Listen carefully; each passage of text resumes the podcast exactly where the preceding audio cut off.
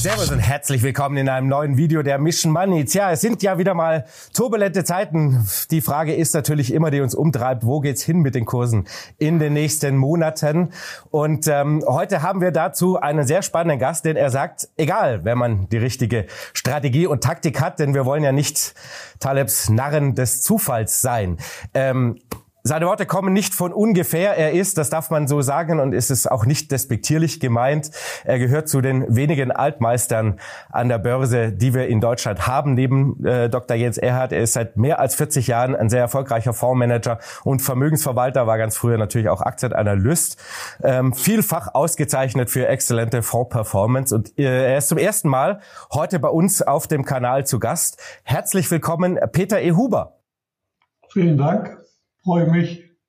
Freue mich auch sehr. Zum ersten Mal sind Sie da und zwar nicht ohne Grund, denn Sie haben ein wirklich tolles äh, kleines Büchlein geschrieben. Ich halte es hier in die Kamera. Börsengewinne mit Strategie und Taktik. Und vor allem das Wichtige ist natürlich die Quintessenz aus fast 50 erfolgreichen Börsenjahren mal zusammengetragen. Was macht Börsenerfolg eigentlich aus? Und äh, vor allem, warum sind viele nicht so wahnsinnig erfolgreich? Auf die lange Sicht zumindest. Und ähm, nach der Lektüre dieses Buches äh, drängt sich natürlich ganz vorneweg eine Frage auf ähm, quasi die wichtigste Frage aller Fragen und die heißt, wo steht eigentlich der DAX am Jahresende? ja, das ist so ziemlich die einzige Frage, die ich Ihnen nicht beantworten kann. Das ist in dem Buch auch beschrieben. Das ist die Frage, die einem ja immer gestellt wird. Und ähm, jeder versucht da auch eine passende Antwort zu geben. Und wir haben das systematisch untersucht bei uns im Haus, äh, die Qualität von Börsenprognosen. Also sie ist verheerend. Äh, ich denke, die Affen mit den Wurfpfeilen machen das besser. Ähm, das hat äh, einen ganz bestimmten Grund. Ähm, die Börsen sind nämlich effizienter als viele denken. Das heißt, alle derzeit verfügbaren, öffentlich verfügbaren Informationen sind bereits in den Kursen drin. Das wäre aber nicht weiter schlimm. Es sind auch alle Erwartungen der Marktteilnehmer in ihrer Gesamtheit bereits in den Börsenkursen enthalten. Das heißt also, wo der DAX am Jahresende steht oder Ende nächsten Jahres, hängt von Faktoren ab, die erst in der Zukunft eintreten und die wir heute noch gar nicht kennen können. Äh, genauso gut können Sie prognostizieren, wann Putin abtritt oder, oder ähnliche Ereignisse. Also wir arbeiten, und das ist auch eine der Schlussfolgerungen aus dem Buch, seit Jahrzehnten nicht prognoseorientiert. Wir glauben, dass das für die Anleger schädlich ist, sondern bewertungsorientiert. Mhm. Das ist auch das, warum Sie selber schreiben, nach über 40 Jahren würden Sie sich nicht als Börsenexperten bezeichnen, denn in Wahrheit gibt es keine Experten an der Börse. Wie es ja Taleb auch beschrieben hat, mit den Narren des Zufalls. Wenn Sie, wenn Sie einen Schaden an Ihrem Auto haben und gehen äh, in die Reparaturwerkstatt und Sie haben einen guten Mechaniker, dann findet er den Schaden und kann den reparieren. Also er kennt sich aus mit dem Motor. Äh, die äh, an der Börse kann eben keiner die Zukunft zuverlässig voraussagen. Und Sie können mir eines glauben, wir machen seit Jahrzehnten Kapitalmarktforschung. Wir haben alle monetären, markttechnischen äh, und sonstigen Indikatoren untersucht. Es gibt keinen einzigen, mit dem Sie zuverlässig die weitere Börsenentwicklung, also auf mittlere und kurze Sicht, prognostizieren können. Sonst würden an der Börse auch nur Millionäre rumlaufen, ja. Und die Realität sieht dann, wie wir alle wissen, doch immer etwas anders aus, ne? Absolut. Sie haben das, Sie haben ja auch äh, hier John Kenneth äh, Galbraith ähm, zitiert mit, es gibt zwei Arten von Prognostikern, die einen, die nichts wissen und die anderen, die nicht wissen, dass sie eigentlich nichts wissen. Und Sie genau. haben, äh, das ist ja quasi aus Ihrem Hause mal die Untersuchung gemacht. Wir können es hier gerade mal einblenden. Ähm, das war jetzt in dem Fall die DAX-Prognosen, die recht naja, sagen wir mal, wenig erfolgsversprechend waren auf, auf der langen Frist. Ne? Da sieht man mal relativ äh, schön, wann quasi auch die Profis zu optimistisch waren und zu pessimistisch und das war immer genau im falschen Moment. Ne? Also die Euphorie ist natürlich quasi, die, die, die Prognosen werden immer, Progno äh, immer euphorischer, ähm, wenn es richtig gut lange lief und äh, umgekehrt Absolut. natürlich genauso.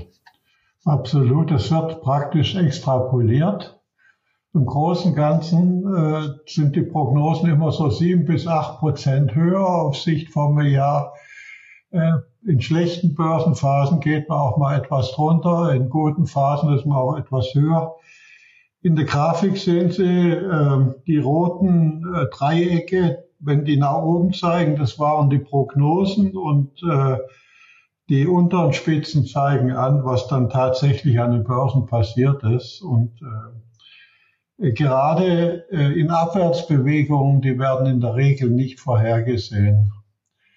Äh, ich bin sowieso der Meinung, dass man Krisen nicht vorhersehen kann. Die kommen auf leisen Sohlen und plötzlich sind sie da.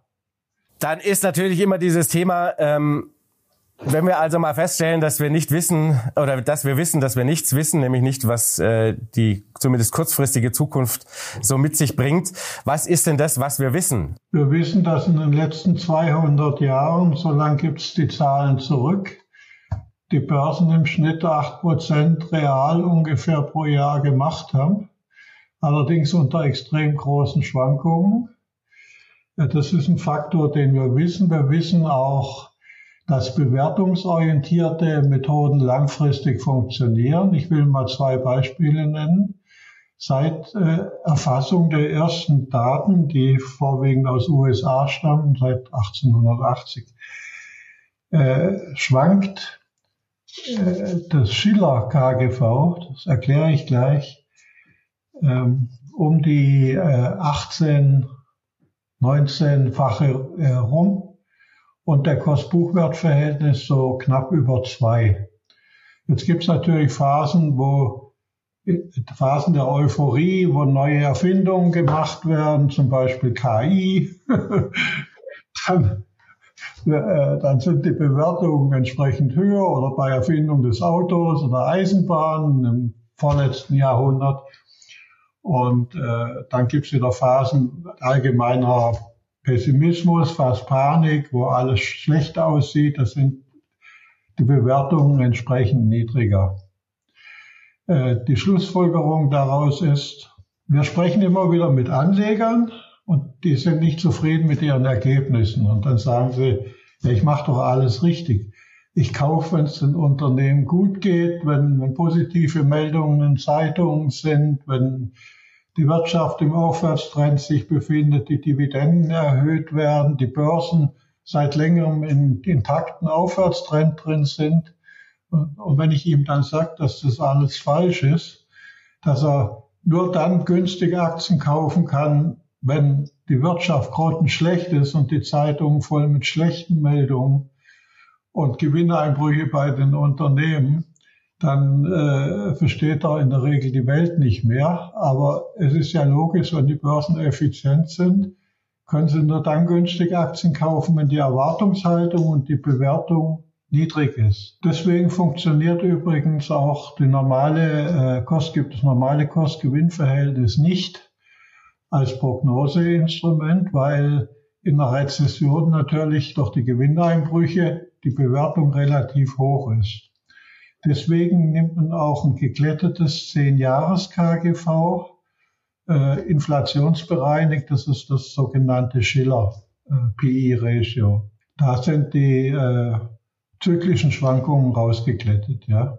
Wir können es ja mal auch äh, nochmal gerade einblenden, weil Sie haben äh, natürlich in dem Buch auch mal von, von, von Dalbar äh, die relativ schöne Übersicht so über die letzten 30 Jahre, ähm, was quasi amerikanische Anleger im Schnitt so an Performance hatten. Das sind so irgendwie 4, weiß nicht, 6 oder 8 Prozent, äh, während der, der S&P natürlich 8,3 Prozent gemacht hat. Ja? ja? Das heißt also, das klassische eigentlich Buy and Hold äh, wäre hier irgendwie das Bessere gewesen, aber ähm, keiner macht's. Äh, es zeigt eines, dass die Anleger Anleger sowohl zum falschen Zeitpunkt kaufen und verkaufen. Das sind wir wieder beim Thema. Äh, aber sie kaufen auch die falschen Aktien. Mhm. Das heißt, in der Regel werden ja die Aktien gekauft, die gerade gehypt werden, seit möglichst langer Zeit, die äh, eine extrem hohe Bewertung haben, aber wo jeder glaubt, denen gehört die Zukunft. Mhm. Auch das haben wir in letzter Zeit häufiger mal wieder gesehen. Ja, ja sind ja jetzt auch wieder in so einer Phase drin mit den chlorreichen Sieben. Äh, wir bekommen kaum ein Anlegerdepot äh, zu Gesicht oder ein Fonddepot, wo Werte wie Apple und Amazon und, und Nvidia nicht prominent vertreten sind.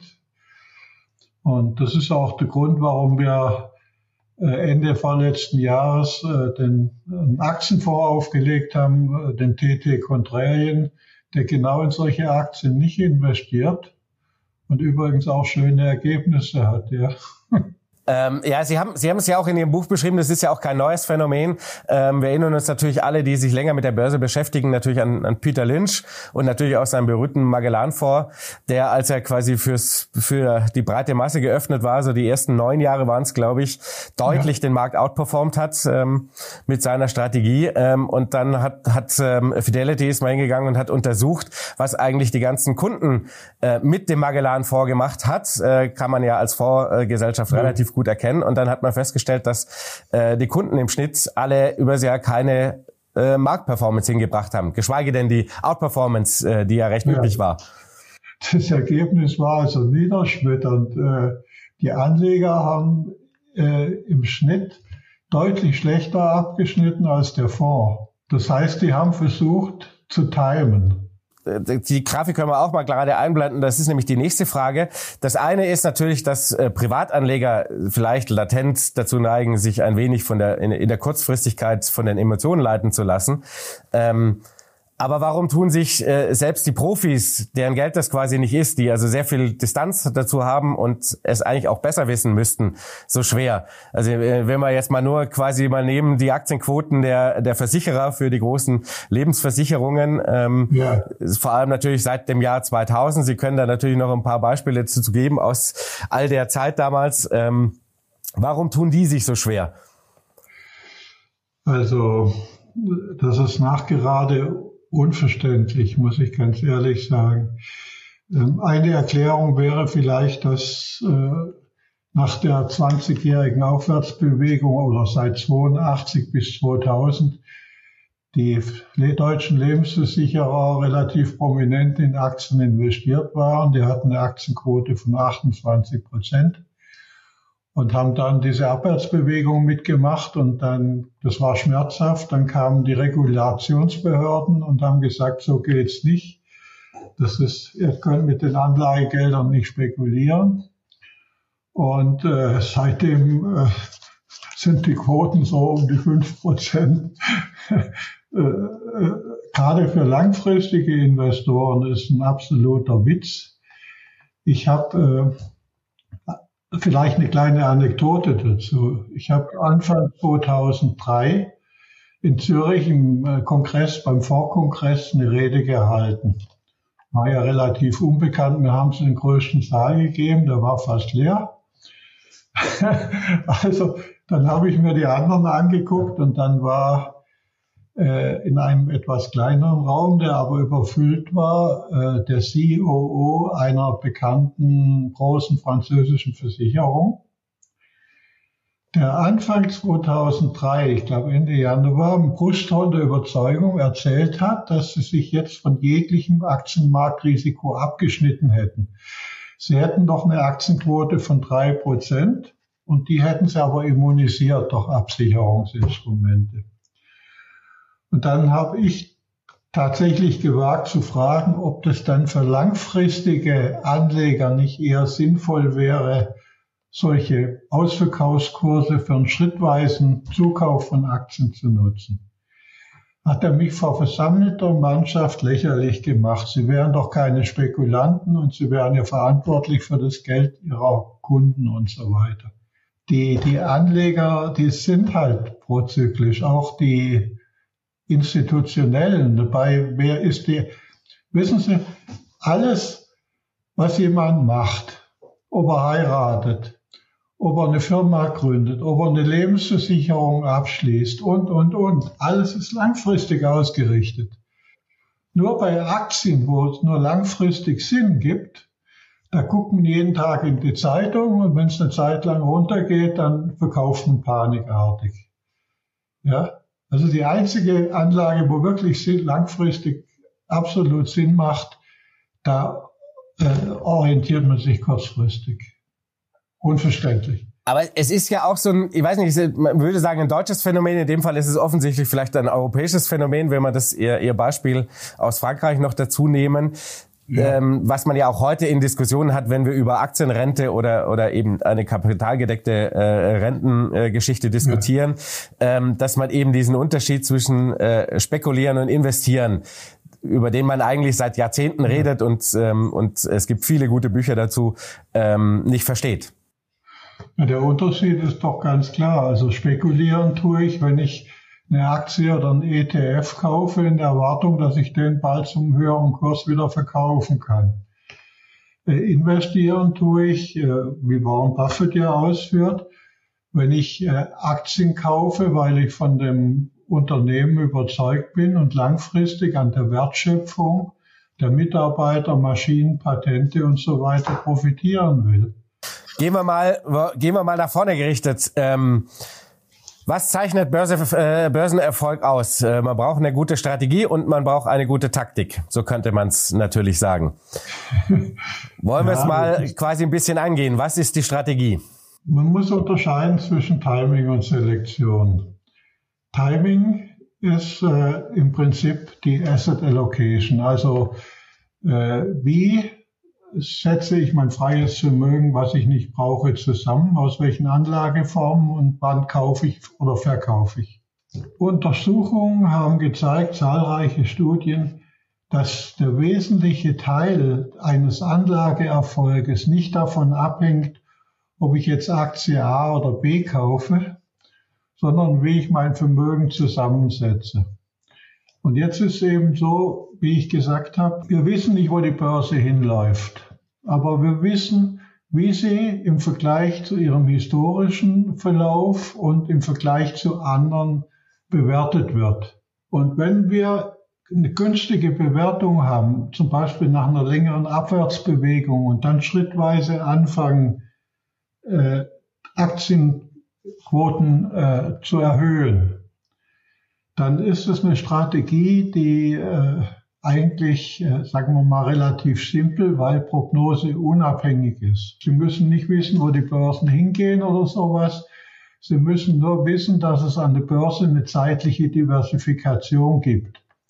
Das heißt im Prinzip, egal wann Sie einsteigen, selbst zum ungünstigen Zeitpunkt mit einem global gut diversifizierten Portfolio, sind sie in ein paar Jahren aller Wahrscheinlichkeit nach in der, in der Gewinnzone. Sie haben, ähm, und das ist, äh, finde ich, glaube ich, immer ganz schön für alle nochmal, um das wieder ins Bewusstsein zu holen, natürlich die Rechnung mal aufgemacht an, an einem relativ, naja, hässlichen Index in Anführungszeichen weltweit, nämlich dem DAX äh, und natürlich auch dem, dem REX als Anleihen.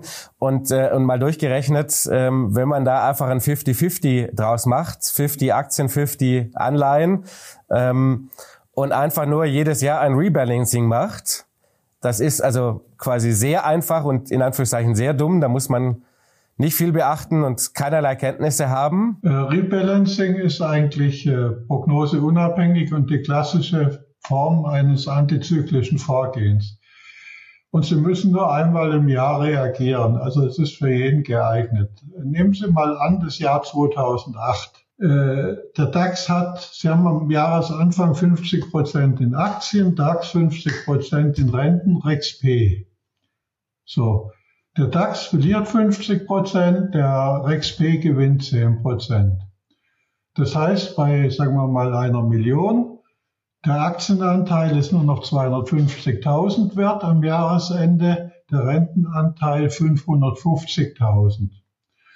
Wenn Sie das jetzt wieder auf äh, dasselbe Verhältnis bringen, dann können Sie sich ausrechnen, wie viele Aktien Sie kaufen müssen am Ende eines schwachen Jahres, um wieder ein ausgeglichenes äh, Portfolio zu haben. Und äh, wir haben das über ein paar Jahrzehnte zurückgerechnet.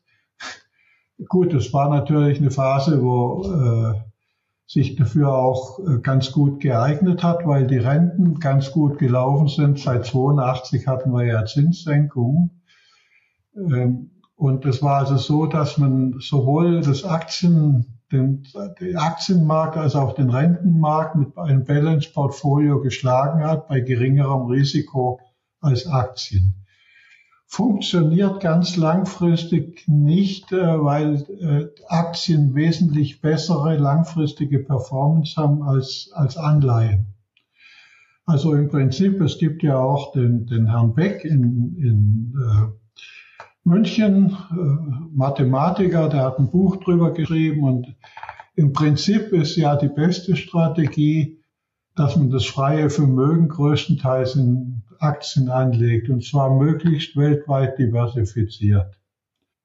Nur das Problem für einen Vermögensverwalter oder einen Fondsmanager ist natürlich, Aktien sind langfristig die rentabelste und auch sicherste Strategie, Anlageform. Aber kurzfristig halt die riskanteste. Wenn ich heute eine Siemens kaufe oder ein DAX, kann es sein, dass im Jahr 40 Prozent niedriger ist. Und das halten die Anleger nicht aus. Also als Vermögensverwalter mache ich, muss ich einen Kompromiss finden zwischen dem, was langfristig sinnvoll ist und dem, was ein Anleger aushält. Aber so geht's natürlich auch vielen, die ihr Geld zum Beispiel nicht Ihnen oder auch Andreas, ähm, den wir natürlich auch schon oft zu Gast hatten, ähm, das Geld anvertrauen, sondern auch äh, selber agieren. Ne? Ich würde vermuten, die meisten Privatanleger, zumindest unserer Zuschauer, wenn jetzt nicht so einen hohen Anleihenanteil haben. Aber es ist natürlich dasselbe, äh, dieselben Emotionen, die da im Spiel sind. Absolut. Und ähm, Sie haben, das finde ich natürlich auch immer ganz interessant, nochmal so ein bisschen versucht, die, ähm, und das passt ja jetzt so ein bisschen in diese Zeit, mal ein bisschen zu zeigen, gerade diesen antizyklischen Ansatz und warum der so wichtig ist. Ähm, natürlich die Performance gerade in, in Rezessionsphasen, ne? wenn man das unterteilt, Anfang, Mitte, Ende einer Rezessionsphase und natürlich auch danach in Aufschwungphasen, äh, können wir auch gerne mal einblenden. Da stellen wir natürlich fest, dass im, äh, das ist natürlich genau das Thema, im dritten Drittel einer Rezession, dann, wenn es eigentlich am meisten wehtut, wenn man da in investiert, hat man logischerweise mit die beste Performance. Jetzt ist natürlich immer, wenn, beziehen wir es mal auf die, auf dieses Jahr. Das ist ja eigentlich ein relativ schönes, da grinsen Sie schon. Ähm, Jetzt haben wir natürlich so eine Sondersituation, Europa beispielsweise, wo, wo, befinden wir uns da? Wir sind schon so in einer Rezession oder in Rezessionstendenzen. Sie können das gleich gerne ausführen. Äh, und trotzdem sind wir nahe den Allzeithochs unterwegs, was zum Beispiel den DAX betrifft oder auch den Eurostox. Äh, in den USA wiederum sind wir natürlich auch im Moment recht gut äh, davon gelaufen, sind aber natürlich noch weit weg von Rezessionstendenzen. Also da haben wir schon mal wieder so zwei unterschiedliche Situationen. Ne? Das sieht auf den ersten Blick etwas widersprüchlich aus dieses Jahr. Normalerweise müsste der, der Index deutlich tiefer stehen, hatte ich auch adressiert in meinem äh, Brief. Ähm, also zunächst mal, äh, wie definiert man eine Rezession? Sie wissen ja, dass die unheimlich schwer zu erfassen ist und äh, dass viele Ökonomen eine Rezession inklusive unserer Notenbanken dann erkennen, wenn sie schon vorbei ist. Äh, wir verwenden deswegen äh, zuverlässige Frühindikatoren. Einer ist beispielsweise äh, der PMI, also äh, die, die Einkaufsmanager-Indizes.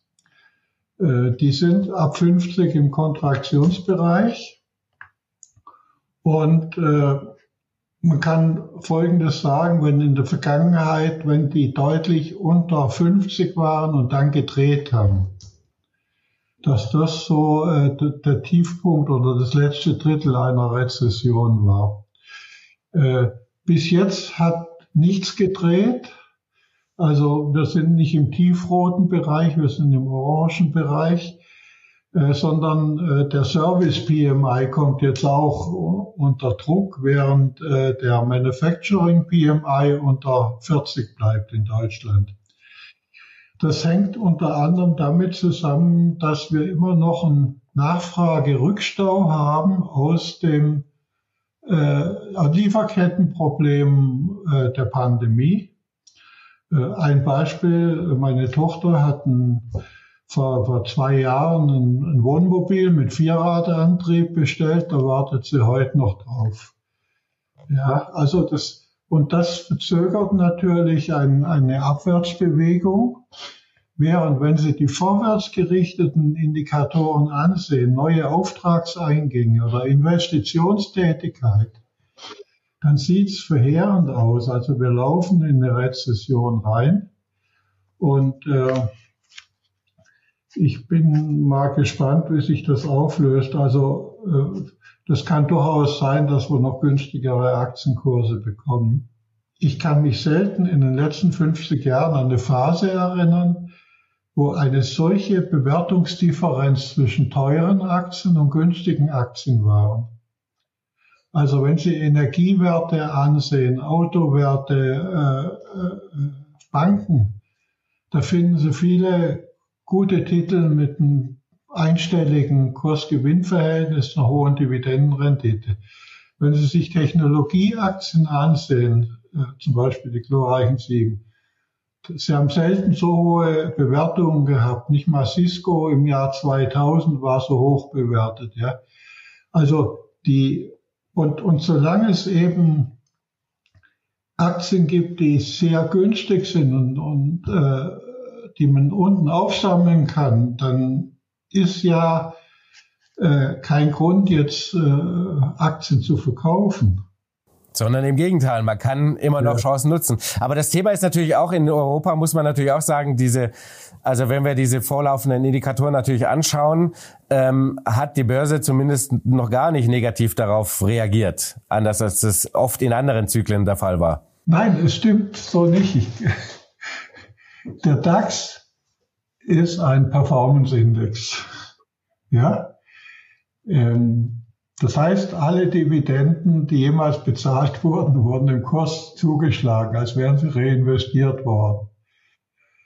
Äh, das ist wie wenn ich ein Haus habe und den Wert der Immobilie äh, dadurch, dass ich alle bisherigen Mieteinnahmen auf den Marktpreis draufschlage. Wenn Sie sich den Kurs-DAX angucken, und die meisten Indizes sind ja nominal und keine Performance-Indizes, dann sieht die Sache nämlich ganz anders aus. Der Eurostox 50, der war im Jahr 2000 bei 5500 Punkten. Er liegt heute deutlich drunter. Das heißt also, die Mehr von den äh, fantastischen Börsenhöchstständen Stimmt für USA, aber das ist der einzige Markt. Der Top, der, der japanische Markt hat noch nicht mal seinen Hochpunkt von 1989 wieder erreicht. Äh, es ist nicht so, dass, es ist scheinbar so, dass wir in der Nähe von All-Time-Highs sind, aber äh, die, die Bewertung einzelner Branchen und, und die Auswahl von Einzelwerten, die, die kann zu Rezessionsniveau erfolgen, ja. Haben Sie, wenn wir mal gerade bei den USA bleiben, äh, Sie haben es ja selber auch sehr schön gesagt, es ist immer ein guter Zeitpunkt äh, zu investieren, wenn Sie es selber selbst als erfahrener Anleger ein wenig mit Angst oder der Panik zu tun bekommen. Dann ist so der richtige Moment. Drehen wir es mal um, wenn wir jetzt mal die USA nehmen. Ähm, wann ist der richtige Zeitpunkt zum Verkaufen? Diesen, diesen äh, Zeitpunkt gibt's in der Form nicht. Also wenn Sie jetzt in einer Panik, wenn die Börsen gehen zwei, drei Jahre runter oder zum Beispiel auch es passiert etwas Unvorhergesehenes. Wir hatten die höchste Aktienquote in unserem Vermögensfonds April äh, 2020 in, in der Pandemie, als alles plötzlich zusammenbrach, äh, die Wirtschaft nicht mehr funktionierte hatten wir eine Aktienquote von 96 Prozent. Zurzeit liegen wir wieder im Normbereich bei rund 70. Nur mal als Beispiel.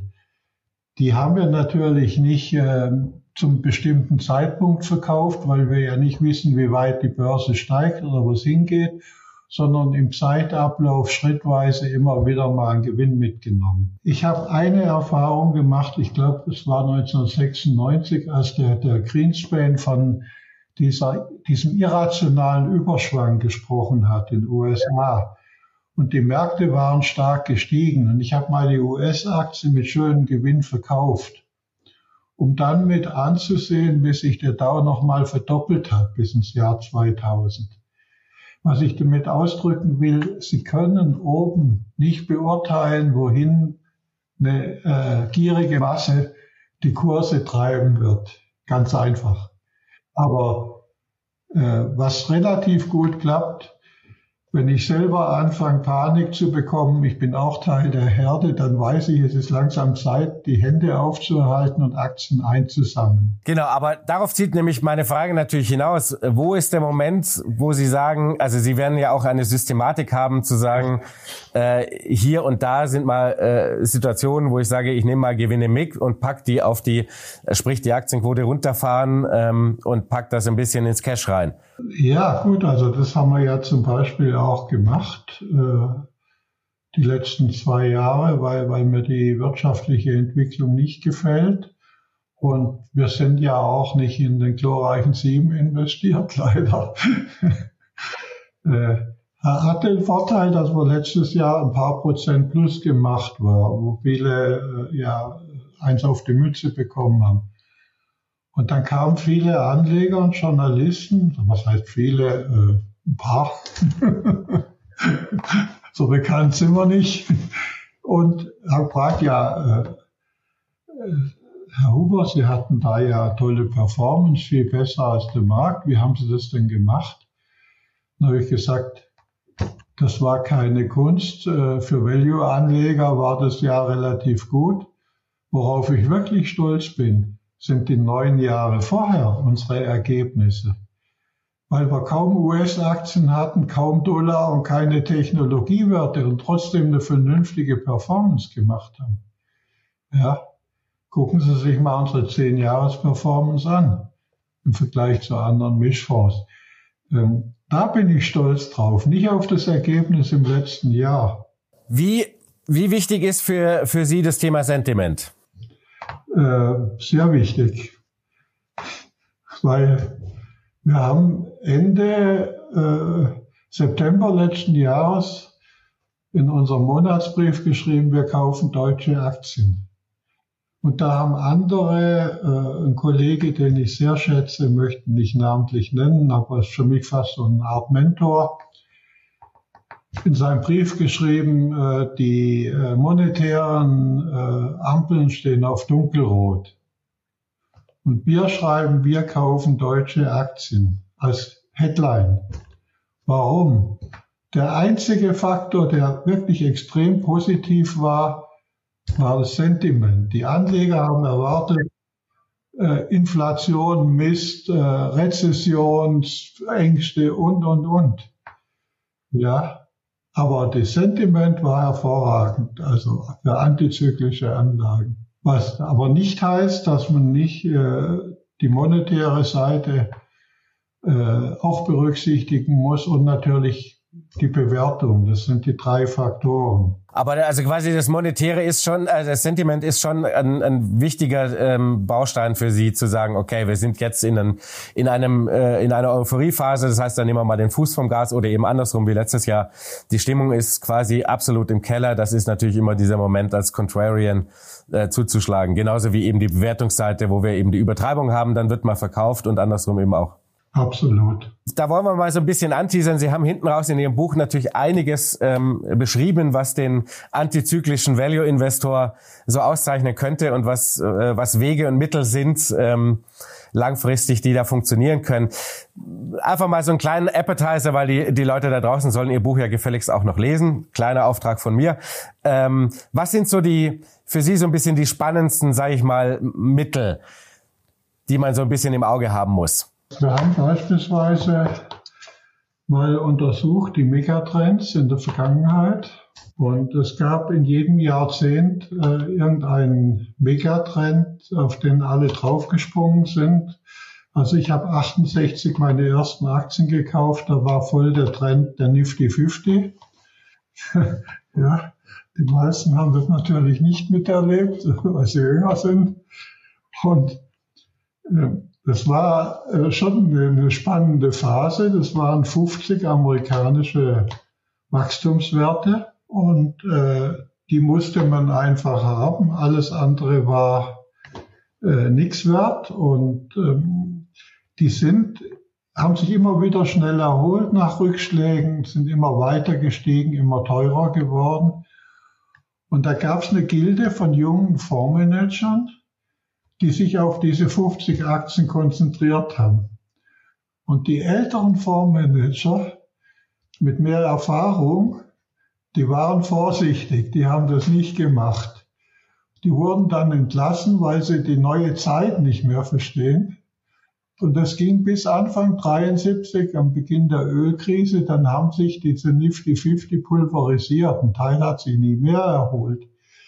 Ja, und das war, und diese äh, Megatrends, die hatten was, äh, erinnern Sie sich, der Niki, der ist mal äh, bis 1989, ein ganzes Jahrzehnt äh, nur gestiegen. Dann kam Nasdaq, dann kam mal eine Ölphase. Äh, jetzt die letzten, letzte Jahrzehnt waren es die Fangaktien. Ja, und wir haben eben auch, das ist auch in dem Buch drin, dann, wenn der Trend gebrochen war, also der Höhepunkt überschritten, mal die nächsten Jahre angesehen. Und es war immer so, dass, also es gab nie eine Phase, wo die Bäume in den Himmel gewachsen wären. Es gab immer starke Rückschläge und interessant, in diesen Rückschlägen gab es nochmal eine Erholungsphase, wo fast die alten Höchststände erreicht wurden. Und das, was wir jetzt zurzeit haben bei den glorreichen Sieben, sieht halt verdammt ähnlich aus. Aber das sind so Dinge, die wir in dem Buch halt ausführen, ja. Was sind noch so wichtige Ansätze, außer dass man auf Megatrends ein bisschen ein Auge haben muss? Also ein wichtiger Faktor ist, ähm, was ich eingangs erwähnt habe, es gibt preiswerte Aktien, die gute Qualität haben, äh, äh, so ein bisschen Old Economy, aber vernünftige Geschäftsmodelle, die sogenannten Value-Aktien. Und dann gibt's eben die Wachstumsaktien, die zurzeit gehypt werden, äh, groß, also Wachstum. Und interessant ist, dass die Bewertungsdifferenz zwischen den Wachstumsaktien und den Value-Aktien äh, selten so extrem war wie zurzeit. Das ist natürlich immer so ein Moment, wo man, wo das Herz des Contrarians höher schlägt eigentlich. In aller Regel, also äh, man sollte niemals nie sagen. Äh, deswegen bezeichne ich mich ja als Lernenden. Die Börse hat jeden Tag neue Erfahrungen für einen bereit, ja. Also die schlimmsten äh, Wertentwicklungen hatte ich in Phasen, wo ich äh, sehr erfolgreich war und dann gedacht habe, ich weiß jetzt, wie die Börsen laufen, wie sie ticken. Das ist ganz gefährlich. Man sollte doch immer mit der gewissen Demut an, an die Sache rangehen, ja. Das ist das, was wir auch eingangs beschrieben haben. Ne? Ähm, wenn man dann, das ist ja das äh, Narren des Zufalls, wenn man nach einer sehr guten Phase des Erfolges ähm, glaubt, man weiß, wo übermorgen der DAX steht. Ne? Es gibt ja das schöne Beispiel mit dem Münzwurfwettbewerb. Treffen sich 10.000 Leute in Silver City und werfen die Münze. Und Zahl gewinnt und Wappen verliert. Und nach dem ersten Mal haben ungefähr 5.000 richtig geworfen. Nach dem zehnten Mal gab es auch noch Leute, die zehnmal richtig geworfen haben. Die fangen dann an zu glauben, dass sie eine spezielle Begabung fürs Münzwerfen haben. Und sie werden natürlich auch interviewt, äh, was denn das Geheimnis des erfolgreichen Münzwurfs ist. Und das ist das, was der Taleb ja meint. Das Schlimme ist, dass die Leute selber anfangen zu glauben, sie, sie hätten eine spezielle Begabung für die Börse oder ja. Und äh, das ist es, das und das finde ich sehr schön, dass Sie das nochmal so ein bisschen ausführlich beschrieben haben. Ähm, wie dumm das ist. So darf ich es an der Stelle einfach mal formulieren. Lieber Herr Huber, vielen Dank für das nette Gespräch. Ich bedanke mich bei Ihnen ganz herzlich für Ihr Interesse. Dankeschön. Vielen Dank, Freunde. Und ich hoffe, ihr konntet ein bisschen was mitnehmen zum Einordnen. Wir haben auch ein paar Grafiken drin. Ansonsten darf ich nochmal wärmstens empfehlen, es ist wirklich, ähm, das Lob, eine Quintessenz. Nicht viel heiße Luft, bla bla, sondern wirklich auf den Punkt gebracht und hinten raus auch ein paar sehr schöne, wie gesagt, Ansätze äh, im antizyklischen Handeln, ähm, die euch mit Sicherheit weiterhelfen könnten. Ich hoffe, ihr hattet Spaß, konntet ein bisschen was mitnehmen und dann sehen wir uns nächste Woche wieder. Vielen Dank fürs Zuschauen. Ciao.